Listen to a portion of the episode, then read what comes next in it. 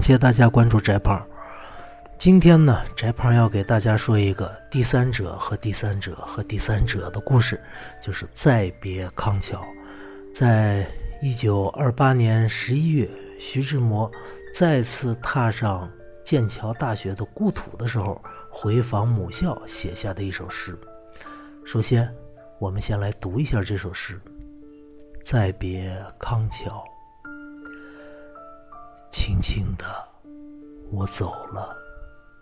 正如我轻轻的来，我轻轻的招手，作别西天的云彩。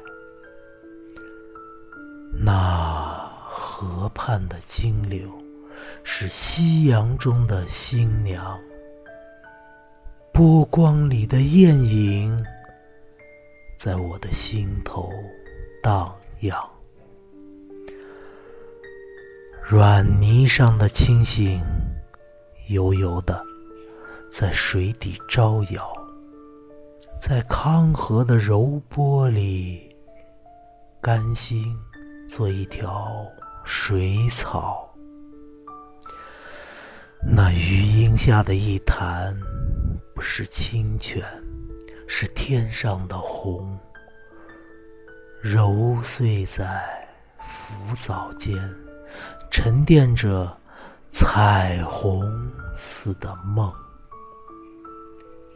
寻梦，撑一支长篙，向青草更青处漫溯，满载一船星辉，在星辉斑斓里放歌，但我不能放歌，悄悄。是别离的笙箫，夏虫也为我沉默。沉默是今晚的康桥。轻轻的，我走了；悄悄的，我走了。正如。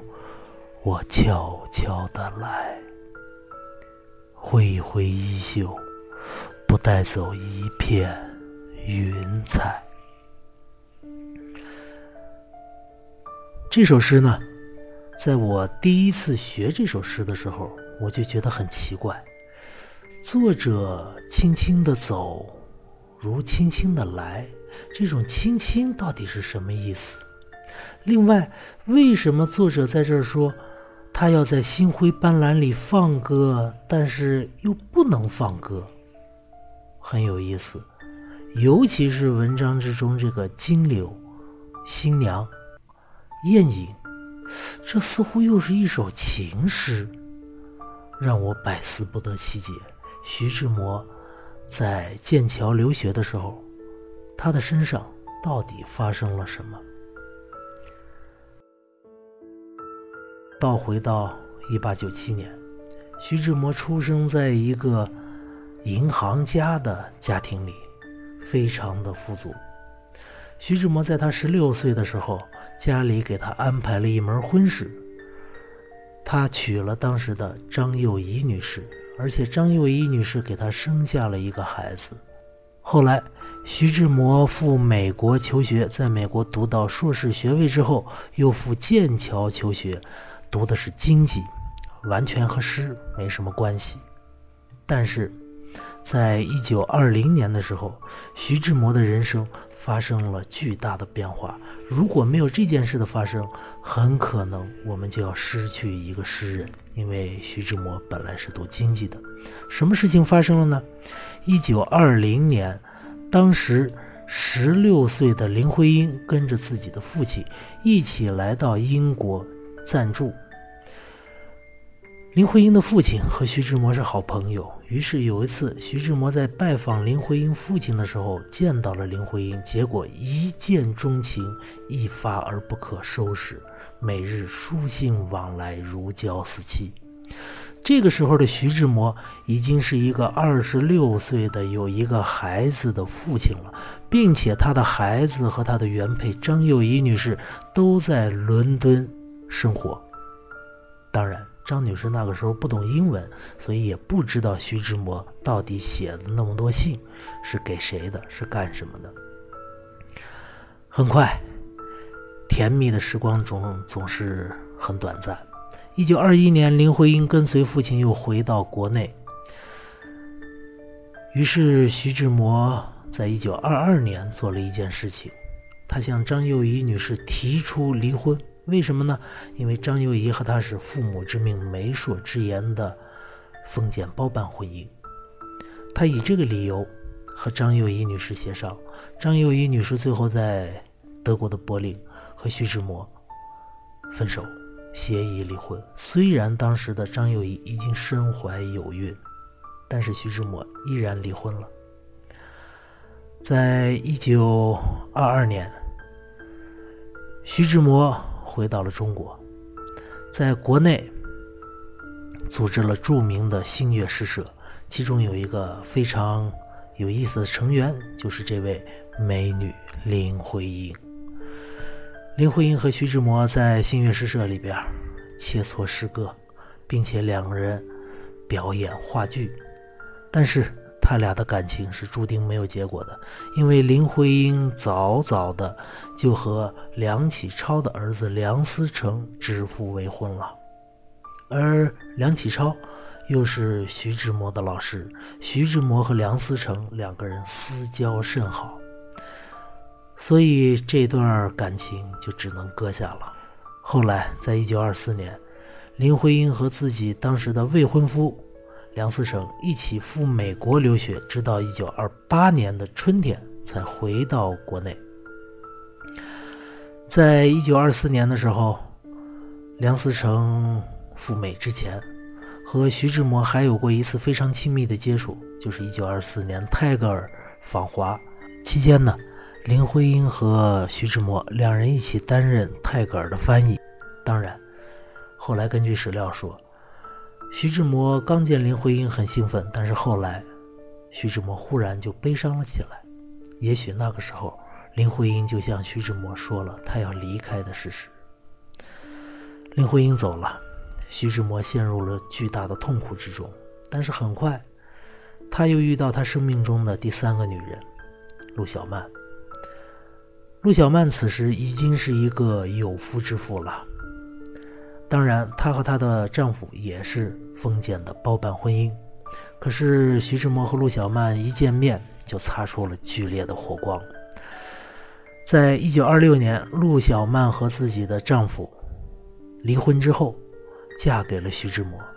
徐志摩带着陆小曼回到自己的家乡，拜见自己的父母。这个时候，陆小曼是怎样的情况呢？陆小曼心里非常不舒服，为什么？因为虽然徐志摩和他的原配张幼仪女士已经离婚了，但是张幼仪以义女的身份，依然和徐家关系甚密，甚至徐志摩的父亲把自己的银行的很多业务都托付给了张幼仪女士。当然，徐志摩和陆小曼两人的新婚，这个 就有了问题。在一九二七年。徐志摩的父亲甚至提出要和徐志摩断绝父子关系，断绝经济往来，将徐志摩和陆小曼两个人说：“你们不要在这住了，你们去上海居住吧。”于是徐志摩和陆小曼来到了上海。可是陆小曼虽然他的父亲是当时北洋政府的财政部的部长，可是呢，陆小曼却染上了一个毒瘾，就和房东一样。只不过陆小曼当时是抽鸦片的，而且花钱大手大脚，于是当时的徐志摩没办法，只好兼了三个大学的教职，当教授，来回颠簸。徐志摩这个时候心里不可能没有怨言。很快，一九二八年春天，林徽因和自己的丈夫梁思成，他俩已经正式结婚了啊，又回到了中国，并且一起担任。东北大学的教职。当听到这个消息之后，徐志摩非常高兴，甚至在一九二八年有一次林徽因得了比较重的病，徐志摩还专程到东北去面见林徽因，嘘寒问暖。其实大家想想，于私。徐志摩是梁思成的朋友，是梁思成父亲的学生，完全有资格来找梁思梁思成。在辈分来讲，徐志摩和林徽因的父亲又是同辈人，是很好的朋友，算是林徽因的叔叔。那么，梁家是没有没有什么道理去拒绝徐志摩的拜访的。所以在一九二八年，徐志摩和林徽因两个人一度走得非常的接近。于是呢，在一九二八年。徐志摩在没有告诉任何人的情况下，单身独寂来到英国，探访自己的母校。在回上海的路上，写下了这首《再别康桥》。各位，当你听到这些事情的时候，你会发现，在徐志摩的婚姻里，林徽因是小三儿、第三者；但是在陆小曼的婚姻里，徐志摩其实也是。第三者，因为在一九二五年之前，徐志摩就遇到了陆小曼。一九二五年的时候，陆小曼才和自己的丈夫离的婚嘛。一九二六年嫁给了徐志摩，又是一个第三者。而徐志摩对林徽因和梁思成来说，徐志摩也是一个第三者。当然，这不妨碍我们读《再别康桥》。那么知道这段历史之后，我们再读《再别康桥》就会有别样的味道。轻轻的我走了，正如我轻轻的来，这简直就是在对徐志摩的这段感情进行了一个总结。不经意间，一九二零年遇到那个精彩的、纯真的少女林徽因，但是最后的结果是，她只能嫁做别人的新娘。正如我轻轻的走了呀。我轻轻的招手，作别西天的云彩。那个纯真的少女，就像是天上的行云，可望而不可及。但这不能阻挡我的理想，我的梦。那河畔的金柳，是夕阳中的新娘。新娘是谁呢？当然就是林徽因了。那一道亮丽的倩影。波光里的艳影，在我的心头荡漾。林徽因的影子一直不曾离去。软泥上的星星，悠悠的在水底招摇。这个招摇，在这是逍遥的意思。在康河的柔波里，甘心做一条水草。这里大家很容易理解，因为有个英文单词。因为有个英文短语叫 “fall in love”，坠入爱河。在这条爱河之中，我甘愿做一条水草，因为私交上和梁思成关系很好，不应该横刀夺爱；辈分上和林徽因的父亲又是平辈，实在是还是受一些封建礼教的约束。所以，虽然明知这是一塘浑水，但是我依然想要跳进去做一条水草。这是我的甘愿，这是我命中的注定。那余荫下的一潭，不是清泉，是天上的虹。虹，那更是可望而不可及，只是一道光，没有实体。但是这道虹，却揉碎在浮藻间，沉淀着。彩虹似的梦，那道倩影就是我心中的追求。寻梦，撑一支长篙向青草更青处漫溯。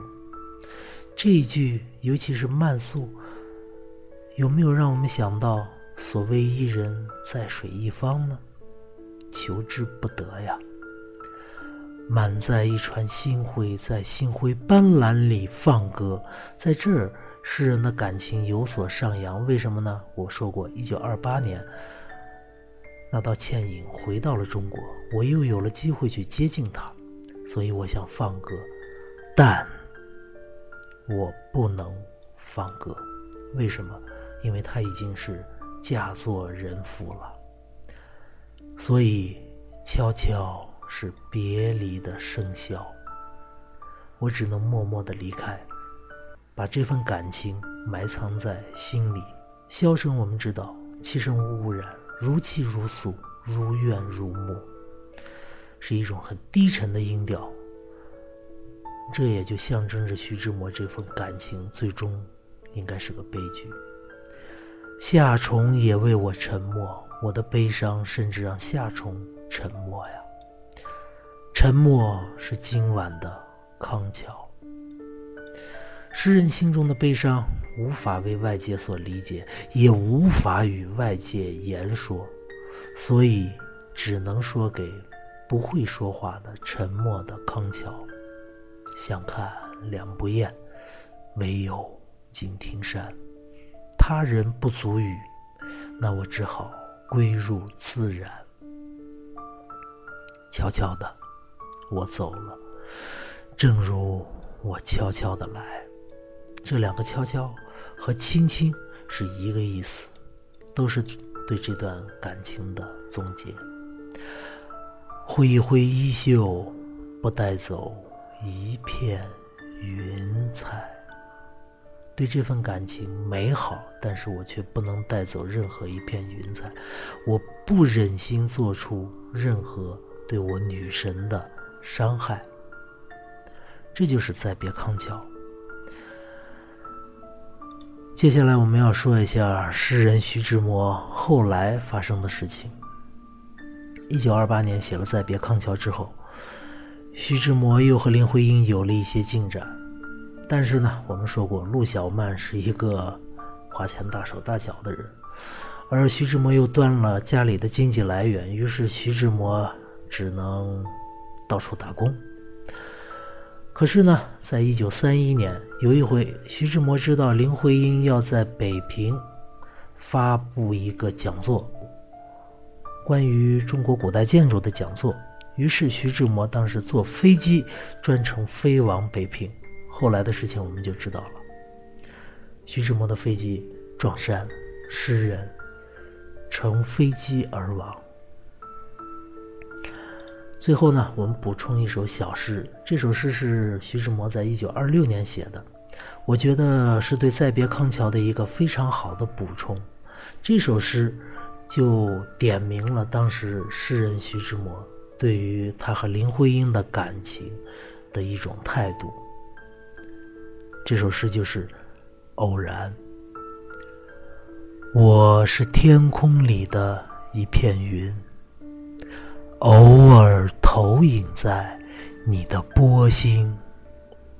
你不被讶异，你不必讶异，更无需欢喜，在转瞬间消灭了踪影。你我相逢。在黑夜的海上，你有你的，我有我的方向。你记得也好，最好你忘掉，在这交汇时互放的光亮。感谢大家关注翟胖。这就是今天的宅胖说课，再见。